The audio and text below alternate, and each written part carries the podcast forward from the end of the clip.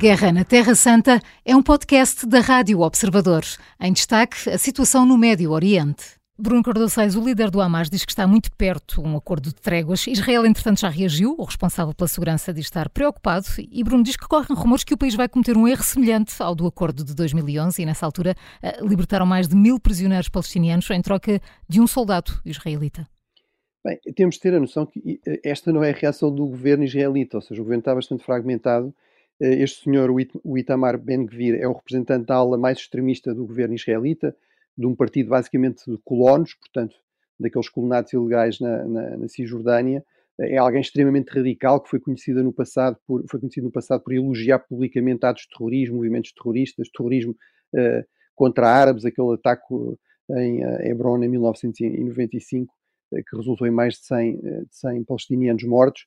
Portanto, é realmente uma figura extremamente radical na política israelita e que se sente marginalizado aparentemente nesta tomada de decisão, ou seja, ele não faz parte do gabinete de guerra, foi, foi no fundo afastado dessa posição de maior poder uh, em troca da entrada de, de, figuras mais moderadas, nomeadamente o general Gantz, uh, e portanto aparentemente isto é, é, mais um sinal de que há divisões em Israel, há divisões no seio do próprio governo e que esta ala mais radical, mas enfim isso não é propriamente uma surpresa, que sempre se opôs a qualquer tipo de acordo contra com, com, com, os palestinianos, também só por aí este é um eventual cessar-fogo.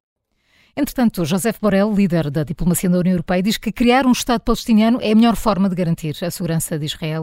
Bruno, vai ser possível formar um Estado palestiniano caso o Hamas não tenha mesmo um fim? Bem, esse é desde logo um dos grandes problemas, ou seja, quando se diz é preciso negociar, é preciso a paz, mas a questão é, mas isso é possível com o Hamas e é possível com o Hamas numa posição de força ou que saia deste conflito visto como, como tendo vencido, não é? Como tendo alcançado aqui uma vitória.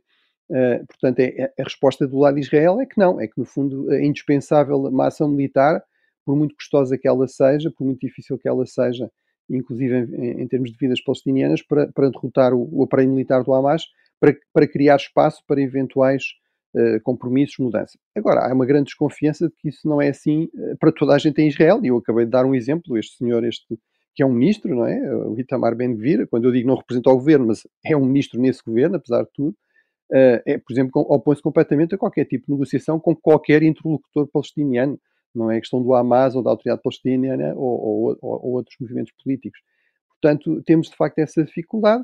Uh, atualmente, uh, historicamente, a esquerda israelita passou décadas a apelar à paz, a oferecer acordos de paz que foram sendo sucessivamente derrotados. Isso uh, foi uma das razões que levou à sua, à sua praticamente ao seu desaparecimento uh, a partir de 2000. É a última grande tentativa, com, com o primeiro-ministro ainda trabalhista um, ehm, e com, com, o general Ehud Barak. Uh, e, e, atualmente os trabalhistas têm quatro deputados, portanto, esse é talvez o partido mais favorável a um acordo. Depois temos estes grupos, estes partidos mais centristas, de Lapid, de Gantz, que, seriam, que estariam disponíveis para algum tipo de acordo.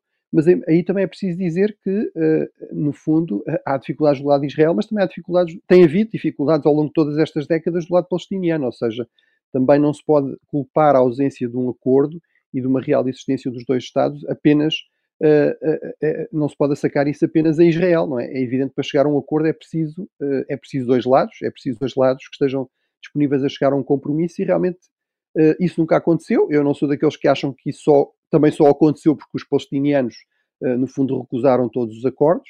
Uh, não, não, não siga aquela linha do, do famoso ministro dos negócios estrangeiros israelita, o Abe Eban, que dizia que os palestinianos nunca perdem uma oportunidade de perder uma oportunidade. Acho que Israel também perdeu algumas, mas a verdade é que é essa a tragédia, no fundo, da situação nesta, nesta região, é que uh, sucessivos compromissos que, que estiveram iminentes não foram realmente alcançados e com o, com o continuar do conflito, Uh, e, no fundo, a, a situação tem-se agravado e uh, as dificuldades aumentam, nomeadamente este dado, que é em, em 2000 uh, eh, havia a falta de 150 mil, 200 mil colonos, atualmente são 450 mil na, na, na, na Cisjordânia, e se juntarmos as zonas de Jerusalém, chegam aos 700 mil, portanto, que votam também nas eleições israelitas, que já têm partidos com algum peso, portanto, tudo isso torna um acordo muito mais difícil.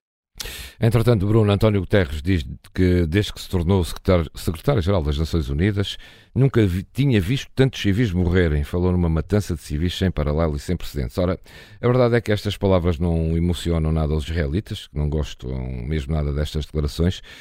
De alguma maneira, Guterres está aqui a esticar a corda, pode ter lugar em risco ou tenha o apoio da maioria dos países, embora estes não possam, de alguma maneira, alguns não possam verbalizar isto?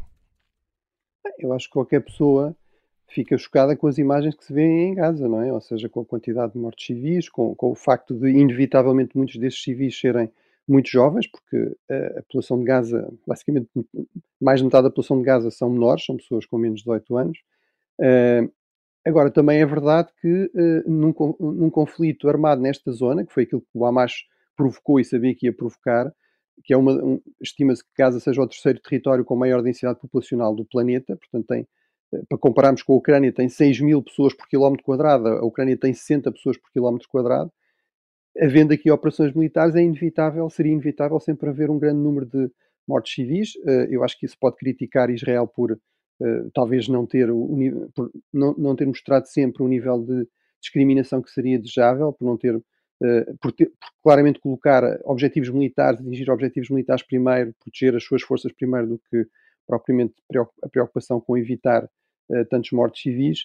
Agora, acho que, enfim, esse tipo de declarações das Nações Unidas eu devido tenha algum impacto, porque pode ser verdade em termos do, do número de mortos num, num, num prazo tão curto em termos de quantidade de mortos, não é verdade, não é? Nós temos ao lado, na Síria, eh, uma guerra civil que resultou, estima-se que, em mais de 300 mil mortos. Temos a, logo abaixo na Etiópia uma guerra civil que terminou, enfim, numa paz instável, que durou uh, dois anos e em que se estima que tenham morrido, possam ter morrido 600 mil pessoas, não é? Portanto, em termos de quantidade absoluta, não. Em termos de uh, quantidade de mortos num, num, prazo tão curto, é possível que sim, pelo menos nas últimas décadas. Não, não, não, estamos, não vamos falar da Segunda Guerra Mundial, porque aí não, Uh, enfim, é uma escala de intensidade de mortos de milhões, não é? Que não tem, não tem a ver.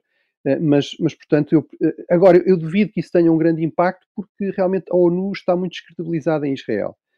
e aí, realmente, Israel, por exemplo, diz, e, e, eu acho que tem razão, como é que é possível não ter saído uma condenação formal das Nações Unidas ao massacre do 7 de outubro? Foi o maior, o maior massacre, o maior número de judeus mortos num dia desde o, o Holocausto, com, com extrema crueldade como é que é possível que a ONU, por exemplo, tenha feito da, da violência de género nos conflitos armados uma grande prioridade e não há uma palavra sobre uh, as violações, depois com mutilações, com execuções uh, de mulheres israelitas no contexto desse massacre do 7 de outubro. E, portanto, essa percepção de que uh, se condena sempre Israel e depois não há uma reação quando Israel é de alguma forma atacado, isso diminui, no fundo, a legitimidade e, e a eficácia da pressão das Nações Unidas no contexto interno de, de Israel. A Guerra na Terra Santa é um podcast da Rádio Observador. Vai para o ar de segunda a sexta, depois do noticiário das nove e meia da manhã e tem nova edição depois da síntese das quatro e meia da tarde. Está sempre disponível em podcast. Eu sou a Maria João Simões.